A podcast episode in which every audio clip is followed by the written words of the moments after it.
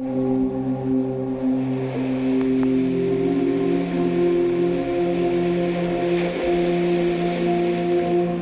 pessoal, aqui é Débora Espadoto do grupo Livros Mágicos. Nós vamos dar sequência na leitura do livro Limite Zero do Joe Vitale. Vocês lembram que ele tinha escrito uma carta, ele tinha recebido um e-mail, né, de uma das pessoas que trabalhou com o Dr. Heulen naquele hospital psiquiátrico, né? Então, é, ele comenta então, né, que ele após aquele e-mail que ele recebeu, ele queria saber ainda mais. E quando ele estava completando a primeira versão preliminar do livro que estamos lendo, ele enviou ao Dr. Heulen para que revisasse este livro. Ele queria que o Dr. Heulen verificasse se estava tudo certo, né, nesta nesta versão, na última versão. E também desejava que o Dr. Heulen pudesse preencher qualquer buraco que a história a respeito daqueles anos que ele passou no hospital psiquiátrico pudessem ter.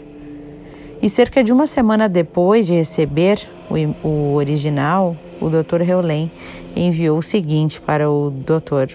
Vitali. Awakua, que era o nome como ficou sendo que ele ganhou do Dr. Heulen, né? Awakua. Esta é uma nota confidencial apenas para os seus olhos. Eu a escrevo depois de ler a versão preliminar de Zero Limit, do Limite Zero.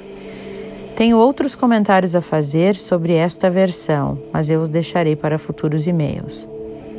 Está concluído, declarou Morna sem ser enfática. O que está concluído? perguntei eu. O seu trabalho no Havaí State Hospital está concluído.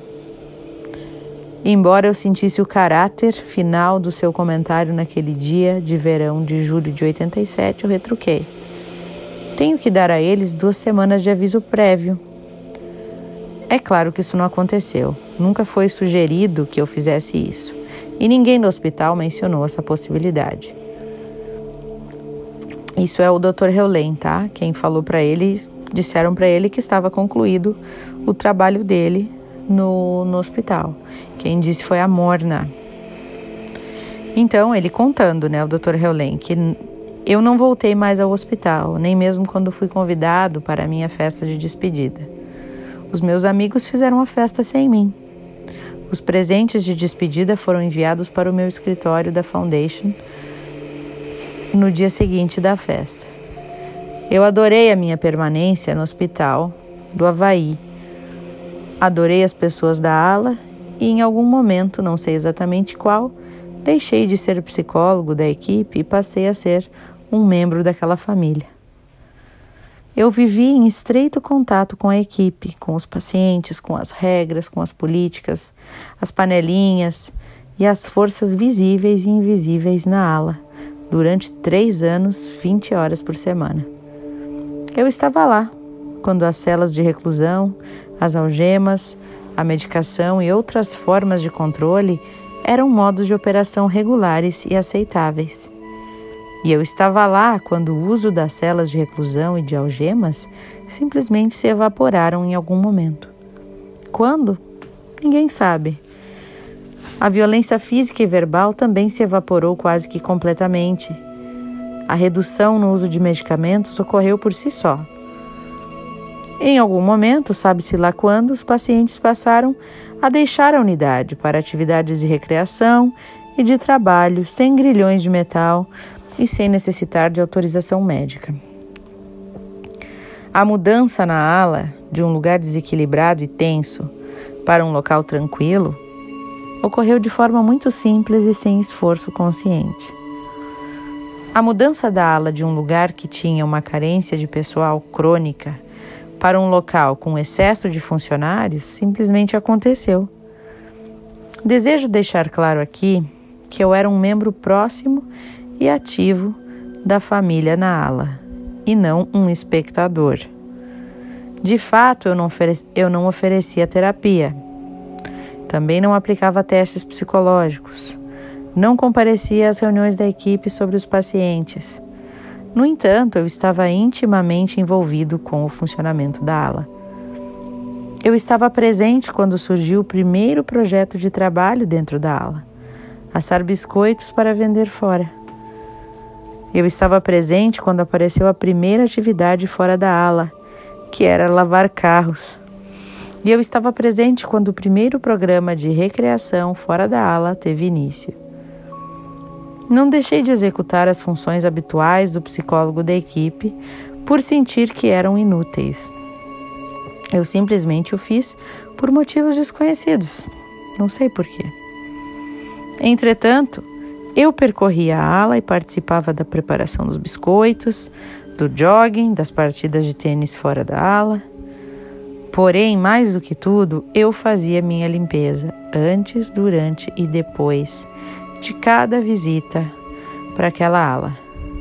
Todas as semanas, durante três anos, eu purificava tudo o que estava acontecendo em mim relacionado com a ala todas as manhãs e todas as noites, e também quando qualquer coisa a respeito da ala me vinha à cabeça.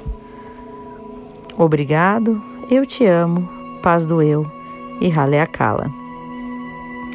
Eu adorei esse esclarecimento adicional do Dr. Heulen. Ao mesmo tempo que revelou humildade da parte dele, também ajudou a explicar o que ele fez e o que ele não fez enquanto estava a serviço do hospital. Eu escrevi para ele e pedi a sua permissão para incluir neste livro o e-mail que ele me enviou, para que eu pudesse compartilhá-lo com os leitores. E ele respondeu com uma única palavra, a que eu esperava que ele escrevesse: sim. O meu aprendizado com esse homem incrível ainda não terminou.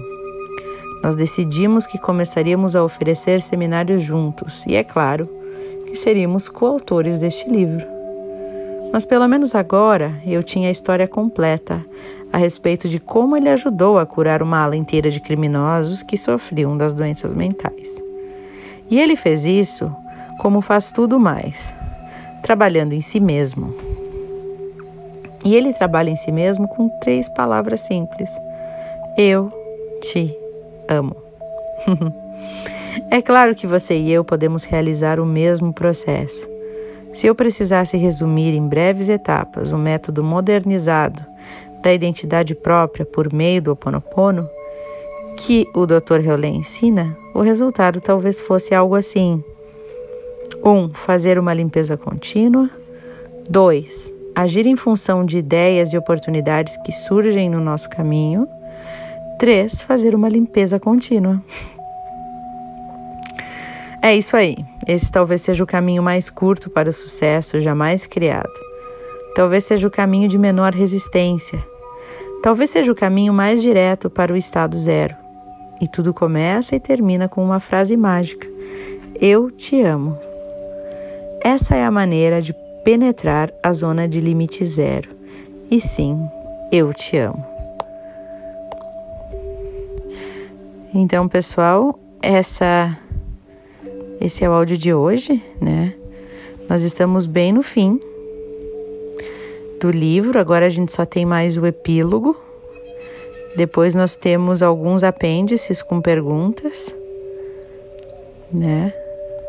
É mais umas 15 páginas, vou dizer para vocês. Tipo um resumão final, assim, sabe? E aí depois disso o livro se encerra. Então, né? Espero que vocês estejam gostando. Eu sei que estão, recebo muitas, muitas mensagens. E hum, espero que estejam limpando bastante aí, assim como eu. Tá bom? É...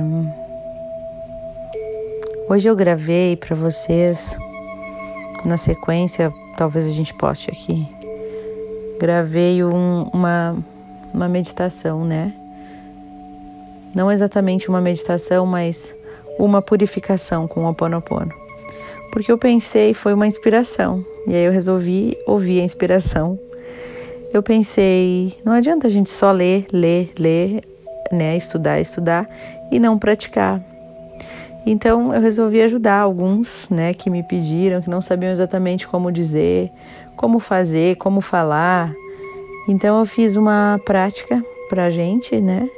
Que pode ser usada outras vezes. A música que eu escolhi não é exatamente uma música, ela é uma composição do Marco Melodi que eu encontrei no Spotify, que é são músicas do é, são músicas né são trilhas do Oponopono, mas de mensagem subliminar, que elas vão entrando no nosso inconsciente. Então escolhi para a gente fazer essa meditação. E no Spotify vocês também podem encontrar uma meditação do Siri Prembaba, que foi o autor do livro que a gente leu anteriormente, né? O Amar e Ser Livre. E ele faz uma meditação guiada muito boa também, né? Sobre o Ho Oponopono. Certo, pessoal? Desejo a vocês boas reflexões e até o próximo áudio.